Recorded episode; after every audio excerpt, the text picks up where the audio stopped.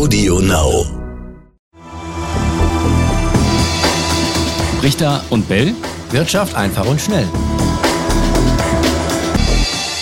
Herzlich willkommen zu einer neuen Folge Brichter und Bell Wirtschaft einfach und schnell. Raimund wie immer dabei. Wie geht's dir, Raimund? Hervorragend. Ich hoffe dir auch. Etienne Absolut. Bell. Etienne Bell. Ähm, ich kann nicht klagen. Dankeschön.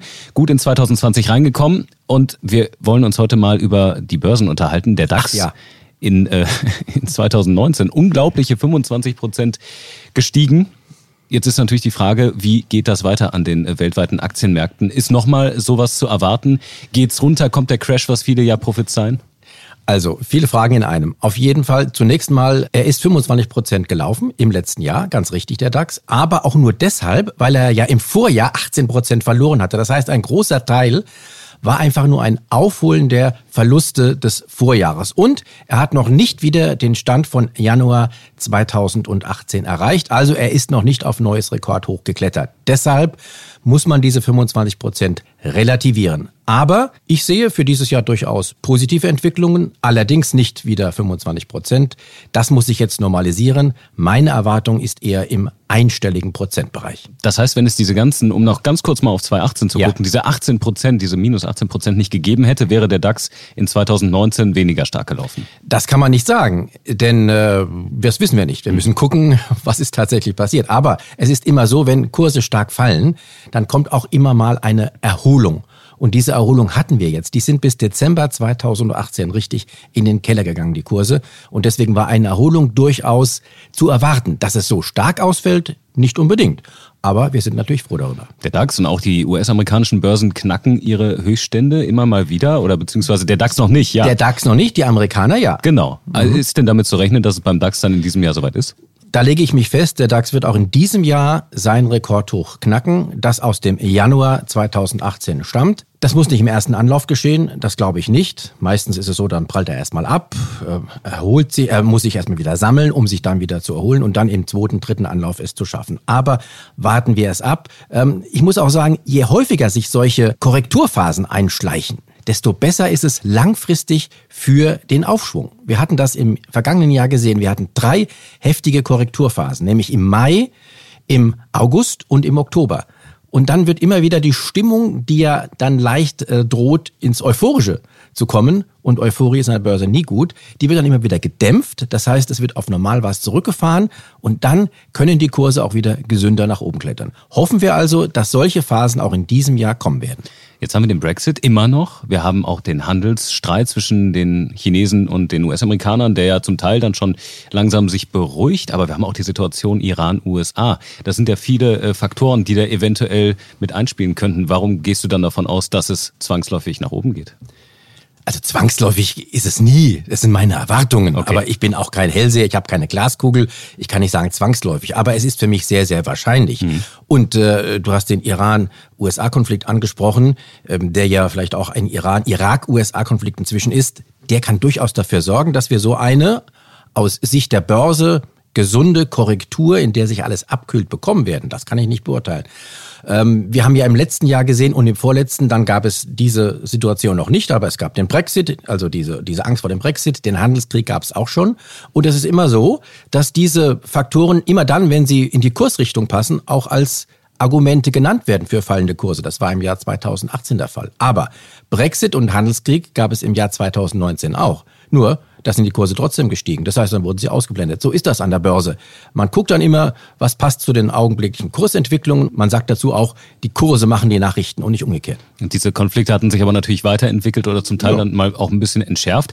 Wie ist das jetzt mit diesem aktuellen Konflikt Iran-USA? Warum ging es da mit dem DAX, wo der begonnen hat, so massiv nach unten?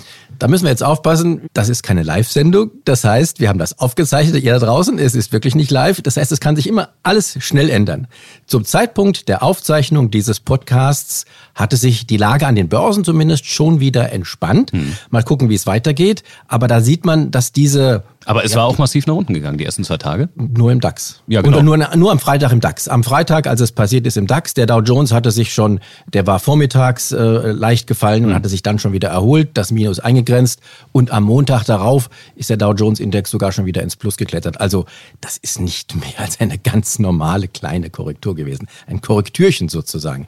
Warten wir es ab. Ich kann nicht sagen, dass es auch mal zu einer kräftigeren Korrektur kommen wird jetzt durch den Konflikt. Sollte er sich zum Beispiel verschärfen, sollten die Iraner ähm, den Gegenschlag, der, der vielleicht massiver ausfällt als, als erwartet, führen tatsächlich und dann wieder die Amerikaner einen Gegenschlag planen, dann kann es durchaus zu einer kräftigeren Korrektur kommen. Aber langfristig für die Börsen ist es, wäre es nur dann schlecht, wenn sich daraus ein richtig großer Konflikt, eine Art Weltkrieg entwickeln würde. Das können wir jetzt nicht sagen.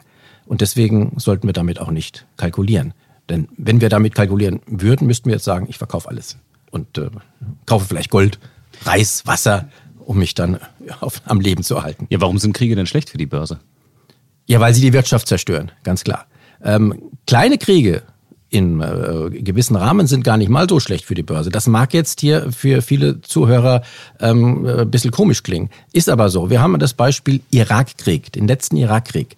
Da sind die Kurse, das war im Jahr 2003, da sind die Kurse im Vorfeld, als sich dieser Krieg entwickelte, stark gefallen. Da gab es Angst, na, was kann da passieren? In dem Moment, wo die Amerikaner in den Irak einmarschiert sind, von dem Moment an sind die Kurse gestiegen. Und daraus hat sich dann eine große Hoss entwickelt, ein kräftiger Anstieg, der bis zum Jahr, bis zur Finanzkrise, bis zum Jahr 2008 gehalten hatte. Ja, warum denn? Womit war das begründet? Naja, zum einen gibt es immer auch Kriegsgewinnler, das hm. muss man sagen. Also Rüstungswerte, die haben dann natürlich kräftig zugelegt. Ähm, man muss da nicht in diese Werte investieren. Ich zum Beispiel bin einer, der eher ethische Anlagen favorisiert. Ich würde niemals mein Geld in Rüstungswerte stecken. Hm. Andere tun das, okay, sollen sie machen. Es gibt andere Werte, die Ölwerte zum Beispiel, die davon profitieren, wenn nämlich dann der Ölpreis im Gefolge eines solchen Krieges steigt. Haben also wir auch gibt, schon erlebt. Die es gibt Tage. immer auch Gewinner, aber auch andere seriöse Aktien sind in dieser Zeit gestiegen, weil man hat gemerkt, das ist ein Konflikt gewesen, der immerhin dann doch nur auf die Region Irak begrenzt war und er hat sich nicht weiter auf die Weltwirtschaft negativ ausgewirkt. Was ist mit dem Crash-Szenario? Viele sagen, die Börsen laufen zu heiß, irgendwann muss es doch mal passieren. 2020 ja. wäre doch vielleicht mal ein Jahr dafür.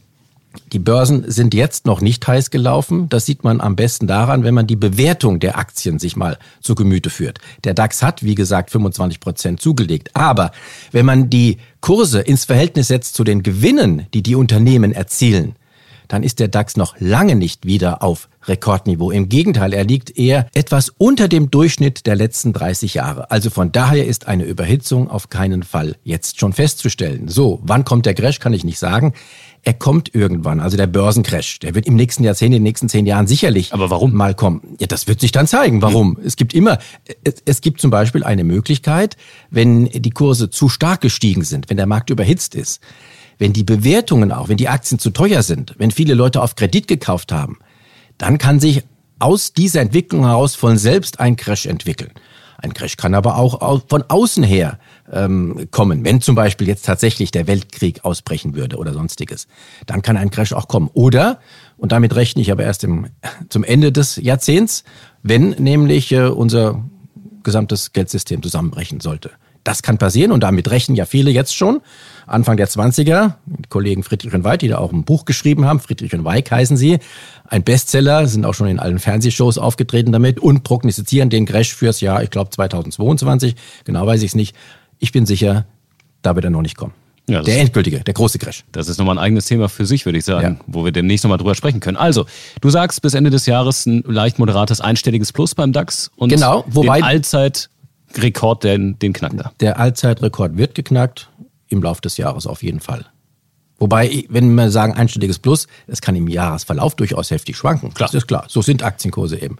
Aber am Ende wird das einstellige Plus aus meiner Sicht doch tatsächlich da sein. Das heißt für Leute, wenn es jetzt runtergeht aufgrund des Konflikts Iran-USA, Einsteigerchancen? Ich warne die Leute davor, hier jetzt zu spekulieren, ist es jetzt günstig, kaufe ich jetzt, steige ich ein, steige ich aus.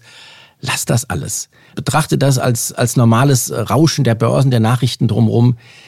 Investiert regelmäßig eure festen Beträge, darüber hatten wir schon mal gesprochen, also 50, 100 Euro im Monat in einen Fonds, in einen Indexfonds, ETFs, wie sie genannt werden. Da ist es völlig egal, ob die Kurse gerade steigen oder fallen. Ich kaufe dann immer zum Durchschnittswert. Wie seht ihr das da draußen? Wird uns interessieren. Brichter und bellet.ntv.de ist die E-Mail-Adresse. Ja, schreibt uns doch. Wir freuen uns drauf. Tschüss, bis zum nächsten Mal. Richter und Bell. Wirtschaft einfach und schnell.